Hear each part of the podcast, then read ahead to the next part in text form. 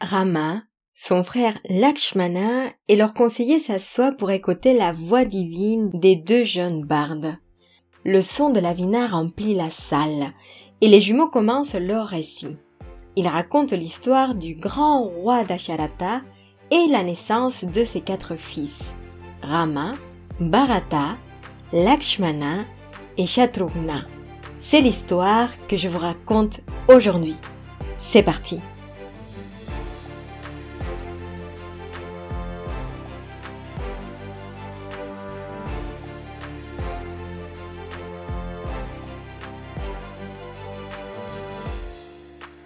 Ceci est donc l'histoire de l'ancienne lignée des Chastriya, descendants de Manu, le premier homme, et d'Ikshvaku qui donne naissance à la dynastie solaire, la dynastie des Suryavamshi. Le pays du Kosala se trouve le long de la rivière Sarayu, dans la frontière nord de l'Inde actuelle. Sa capitale est la majestueuse cité de Ayodhya, bâtie par Manu lui-même. Elle est le paradis sur terre, aussi belle que Amaravati, la cité du dieu Andra, roi des Devas. Imaginez les toits dorés des bâtiments qui illuminent la ville et l'eau de la cité qui a le goût du sucre de canne. Entourées de jardins et de vergers, ces fortifications sont solides et ses ennemis ne peuvent pas pénétrer la cité.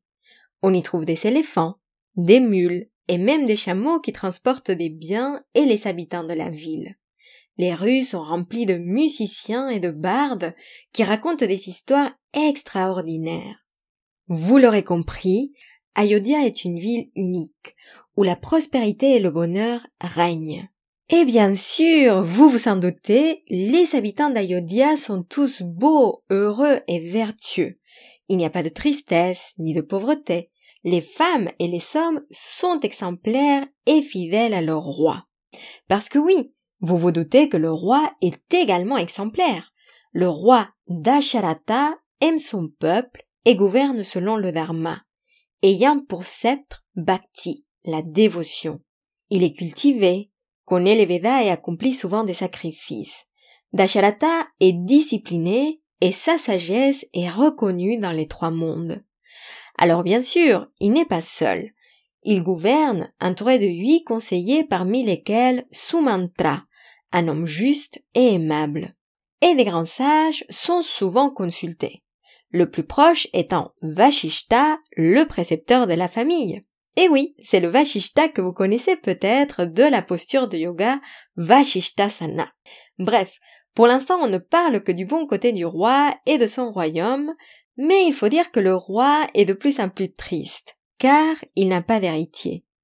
Il a épousé trois femmes, et oui, souvenons-nous qu'il s'agit d'une histoire créée à une autre époque, et malgré les nombreuses austérités qu'il pratique, le roi ne peut pas concevoir d'héritier. On lui conseille alors d'effectuer un yanya, un sacrifice qui consiste à relâcher un cheval blanc au prochain printemps.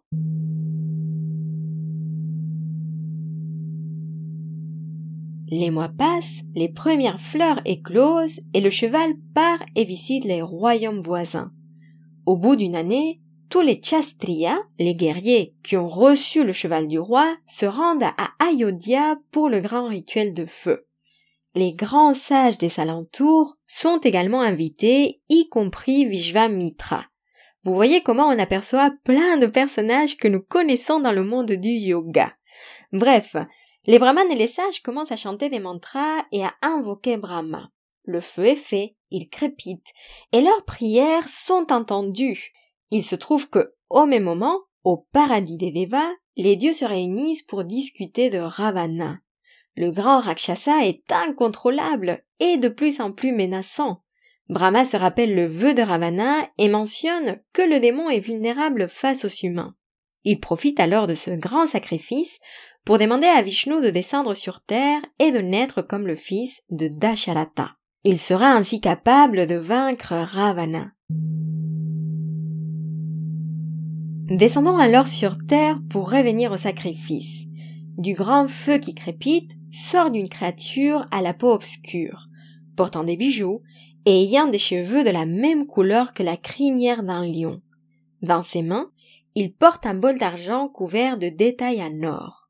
Ce bol est rempli de paillassa, un mélange sacré de lait, de riz et de sucre. La créature donne ce breuvage au roi et lui indique de le donner à ses trois femmes. Il sera ainsi capable d'avoir plusieurs enfants. Et Dashalata est ravi, comme on peut l'imaginer. Il donne à sa première femme, Kausalya, la moitié de la paillassa. Sa deuxième femme, Sumitra, boit la moitié de ce qu'il reste, donc un quart du mélange, et Kaikeyi, la troisième femme du roi, boit la moitié de ce qui reste, donc un huitième. Finalement, le roi s'arrête un moment et décide de donner le reste à Sumitra.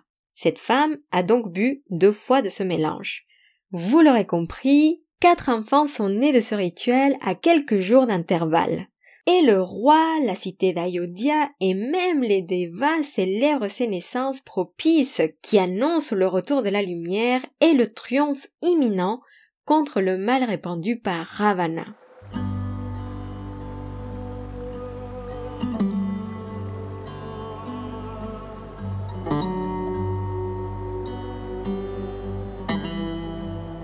Alors voilà, qui sont ces princes? Kausalya donne naissance à Rama, l'aîné des quatre frères.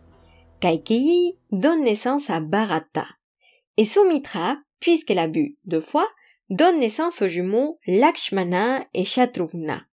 Les quatre sont beaux et vertueux, mais, vous vous en doutez, Rama est le préféré du roi et de tous d'ailleurs. C'est un enfant rayonnant, charmant et qui suscite l'admiration de tous. D'ailleurs, Rama est si plein de compassion que les habitants d'Ayodhya l'appellent Ramachandra, parce qu'il est comme la pleine lune, son visage toujours lumineux et souriant. Donc Chandra, souvenons-nous, lune. Ses paroles sont douces et aimables, et ses actions sont toujours un plaisir pour les autres.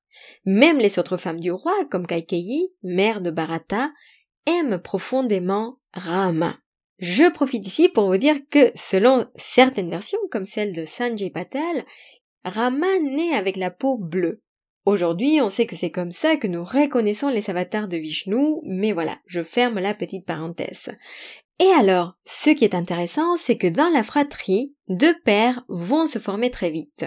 Bharata et un des jumeaux, Shatrunga, deviennent complices. Et de l'autre côté, Rama et Lakshmana sont vraiment fusionnels. Lakshmana est timide et adore son frère aîné. Et ils sont toujours ensemble. Rama l'attend pour manger, ils dorment côte à côte, Lakshmana l'accompagne à la chasse, et il est comme son ombre, ils sont vraiment inséparables.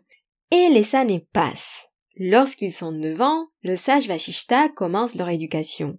Ils s'apprennent la méditation, le chemin du Dharma et les Védas. On leur enseigne la maîtrise des armes et à monter à cheval ou sur un char. Et Rama devient très vite le meilleur des quatre frères, le plus doué, le plus intelligent, mais il reste toujours humble et joyeux.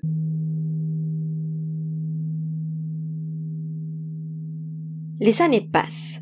Un jour, le sage Vishwamitra se rend au palais. Il demande au roi sa permission d'amener Rama dans son ashram, car il a une mission pour lui. Mais quelle est cette mystérieuse mission? C'est ce que je vous raconterai dans le prochain épisode. Alors, avant de vous quitter, aujourd'hui j'avais envie de vous parler de beauté. Parce que quand on entend ce récit, on peut s'imaginer la cité d'Ayodhya, ses habitants, le roi, les princes comme étant vraiment magnifiques. Et vous allez probablement vous faire votre propre image, bien précise de cette beauté. Et vous aurez peut-être l'impression que cet endroit ne peut exister que dans le monde de l'imaginaire. Mais je trouve que cette beauté est avant tout symbolique.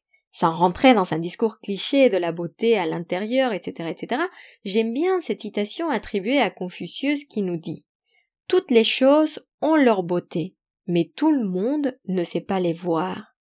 Alors peut-être que notre capacité de voir la cité d'Ayodhya et ses habitants dépend de notre perception. C'est une pratique que nous pouvons mettre en place au quotidien ou sur notre tapis. Aller à la recherche de la beauté, même si ce n'est pas évident. Accepter la posture imparfaite mais belle. Peut-être que si nous cherchons cette lumière qui se cache en tout et en nous tous et toutes, nous pourrions découvrir une cité d'Ayodhya dans notre monde réel.